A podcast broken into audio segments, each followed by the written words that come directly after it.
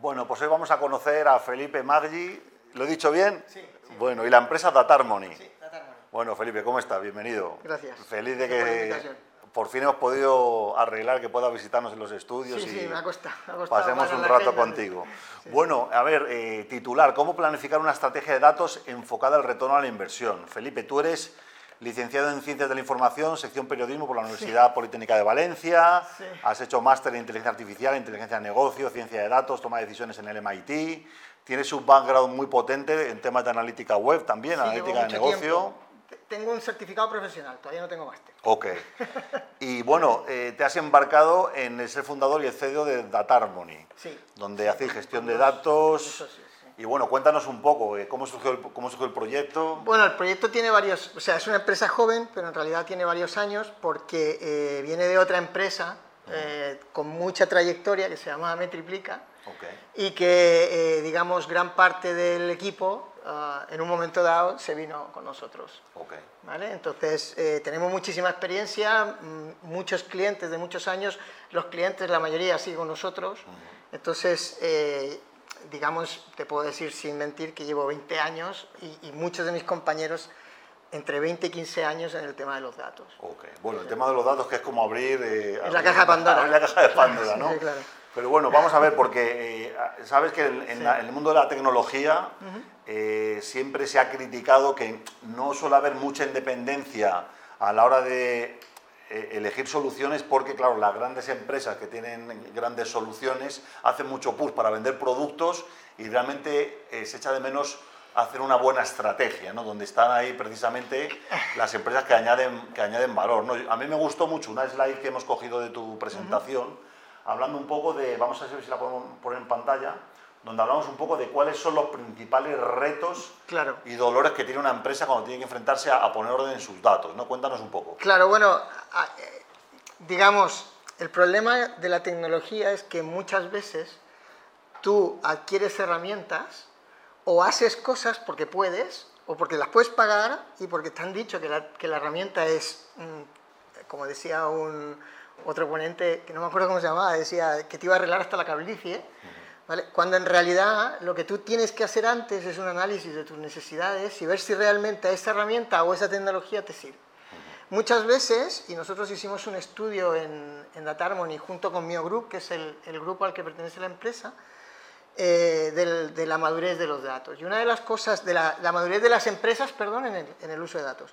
Y una de las cosas que descubrimos es que los pequeños, las empresas pequeñas, se suelen quedar cortas en las herramientas básicas que se necesitan, ¿vale? no tienen ni siquiera bien implementado lo que es la recogida de datos web o de app, y las empresas grandes, las que tienen dinero, tienden a sobredimensionarse en herramientas e incluso tienen dos o tres herramientas funcionando al mismo tiempo, instaladas, que en teoría hacen lo mismo o cosas muy parecidas. Entonces, realmente no sabes si las tienen porque una de las herramientas tiene algo muy específico que les resuelve una necesidad muy específica o la tienen porque no se hizo una buena planificación, se ha ido pasando de responsable en responsable, se ha tomado la decisión de comprar otra herramienta, la otra queda incluso funcionando o, aunque no esté funcionando, los píxeles puestos, ¿vale? Y ahí están saltando y enviando información y tú realmente no le estás sacando provecho a la, a la herramienta. Y ot- otro caso también que, que sale muy común aquí en el programa es que, eh, claro, eh, en una empresa cuando ya tiene un cierto tamaño, Sí. a veces el departamento de tecnología no es capaz de ir a la velocidad que necesita el negocio. No, bueno, eso pasa mucho, Y, claro. y les dan presupuesto de tecnología a otros departamentos, como el departamento de marketing o de ventas, tienen su propio presupuesto y a lo mejor se compran la herramienta eh, eh, pensando que no está y resulta que la herramienta está también instalada en la misma empresa Claro, por otro lado. claro, porque estamos hablando de data silos, que se llama, el, de- el data silo, que todo el mundo conoce como concepto de que, bueno, cada departamento tiene sus necesidades, no se ponen en conjunto, de ahí, de ahí es que salió la figura del CDO, del CTO, e incluso, eh, digamos, todo el concepto de, de data governance, para decir, oye, no, pongamos un poco de orden y veamos qué necesitamos todos, pongámonos de acuerdo y, a- y rompamos, digamos, lo que son las murallas entre datos y tengamos, los- tengamos todas las cosas, eh, digamos, unificadas, que ahora es bastante más fácil con todo el tema de la computación en la nube. O sea, servicios como Google, servicios como Amazon, servicios como Azure, que son muy baratos comparados con tener soluciones on-premise, ¿vale? en que cada departamento tenía lo suyo y sus servidores, y aquí puedes tener todo unificado, valen mucho la pena. Las grandes empresas y las pequeñas lo deberían... Cuéntanos un poco, Felipe, tú llegas a una empresa cliente típico que quiere apoyo en el tema de estrategia de datos y ¿qué es lo que soléis encontrar? Los típicos errores, típicos, sí. típicos, típicos problemas a ver, comunes. Lo primero es lo que has dicho tú, es decir, incluso empresas grandes en determinados momentos les falta músculo, es decir, tienen departamentos de datos muy grandes, pero están muy focalizados en determinadas cosas y no dan abasto a todo lo que en realidad se viene en sí. Hablando entonces es cuando necesitan, digamos, de, un, de una empresa como la nuestra, una consultora, que eh, aumenta, digamos, artificialmente o durante un tiempo ese músculo. Ya puede ser unos años, ya puede ser para un proyecto ad hoc y tal. Lo primero es la falta de Lo segundo es la falta de planificación.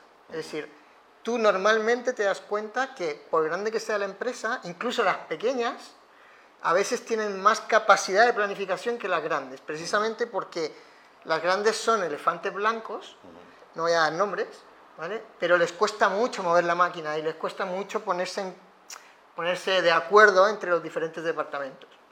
En, algunos casos he visto incluso volar cuchillos de un lado a otro de la habitación. Sí, o, también incluso el tema de la regulación, sí, que ata mucho a las empresas. Ese era el otro. El otro problema con el que te encuentras es que dependiendo de qué datos vas a trabajar, el gran problema que tienen es la GDPR y el tratamiento de la información. Y es donde, por ejemplo, consultoras como nosotros, si no tenemos una solución muy pensada de anonimización, podemos tener problemas, porque ellos no te pueden pasar esos datos si no están bien anonimizados. Okay. Y sobre todo, por destacar algo, el, y ya lo he dicho, es la falta de planificación. Es decir, la falta de sentarse a pensar realmente cuáles son mis necesidades y ¿Cuáles son las prioritarias? Porque tú puedes tener miles, ¿vale? Pero empecemos por algunas. ¿Cuáles son las prioritarias? ¿Y qué es lo que realmente necesitas para solucionarlos? Muchas veces mm, he visto cómo, intentando solucionar una necesidad que existía y que era verdad, se adquiere una, una herramienta que ya existía, o una igual que ya estaba, es decir, y que solucionaba la misma necesidad. Eso es falta de planificación. Y cuéntame una cosa, eh, vosotros sois agnósticos en cuanto a la tecnología, o sea, trabajáis con cualquier tipo de herramienta, tiene que ser complejo, ¿no? Con saber de todo. A ver, no puedes, ¿vale? Es decir, tú al final siempre te especializas en algo, ¿vale? El que diga lo contrario, entonces hay empresas que están, por ejemplo, muy especializadas en trabajar en el entorno cloud, mm. ¿vale? En el entorno Google Cloud, ¿vale? El entorno cloud puede ser Amazon, Azure, Google Cloud, etc. Nosotros en Data Harmony, digamos, nuestro entorno natural es Google Cloud. ¿vale? Eso no significa que no podamos trabajar con Azure o con... De hecho, lo hemos hecho. Es uno de los casos que vamos a presentar no era el entorno cloud. ¿Por qué? Porque lo en el... siento, no te he entendido. Estoy aprendiendo. Perfecto. Eh, el entorno cloud, eh, en el fondo, una vez dominas uno, mm. los demás se parecen mucho. Es decir, la lógica es exactamente la misma. Otra cosa es que cambien de nombre los servicios, si en Google Cloud se llama Vertex AI, en IBM se llama Watson. Pero es lo mismo. ¿vale? El concepto, digamos, El concepto, exactamente, la idea es la misma. Y la arquitectura que tú necesitas, por eso hay data engineers y data architects. La arquitectura que tú tienes, que tú necesitas para poner en producción, eh, eh, digamos, la explotación de los datos, llegando o no a inteligencia artificial, es, es la misma. Es decir, el concepto es el mismo, con lo cual todas las nubes, todos los servicios de la nube te permiten deberían, montar esa. Deberían valer por capas. no, no, te aseguro que te lo permiten, te lo permiten. Tienen su data proc, tienen sus, con otros nombres, pero lo tienen. Bueno, cuéntanos, porque nos has traído eh, varios casos de negocio y hemos elegido dos, sí, ¿no? Sí, Cuéntanos, porque primero era del tema de gasolineras. Sí, eh, es un Vamos a ponerlo en pantalla, eh, Joel. Un, este no, el de gasolineras. El de la gasolina. A ver si lo vemos. Vale. Aquí lo tenemos. Este, este es un caso, eh, mira, es bastante bonito porque hay algo de modelización, mm, no hay inteligencia artificial generativa, ¿vale? Porque claro, ahora todo el mundo está hablando de inteligencia artificial generativa y de estos, lo que decías tú, eh, modelos que se retroalimentan con lo que ellos mismos generan. En este caso no es verdad, porque es Machine Learning y el Machine Learning lo, estrenan con, lo estrenas con los datos que obtienes de la empresa, con lo cual son o generados por humanos, o generados por interacción humana, o generados por máquinas de la empresa, pero que no vienen de otra inteligencia artificial. Internos, son internos Claro, que se saca de los se saca de lo que tú tienes. Entonces, eh, en este caso el tema era eh, en gasolineras eh, una serie de pantallas con eh, cámaras que captaban la cara de la persona que miraba la pantalla. Entonces, de esta manera podíamos, el sistema te decía qué, qué anuncios que se estaban emitiendo eh, la gente veía o les prestaba atención. Si alguien pasaba y no lo miraba, te contaba una, impresión pero no visualización y si alguien pasaba y se fijaba, te mostraba, te contaba visualizaciones. Con eso, lo que hicimos fue, vale, dame los datos de ventas de las gasolineras. ¿Qué productos estás vendiendo? Y hacer una simple correlación ¿vale? entre las visualizaciones y las ventas de producto. Ok. Y de esa manera, entrenar un sistema que te decía qué anuncios funcionaban mejor y cuáles no.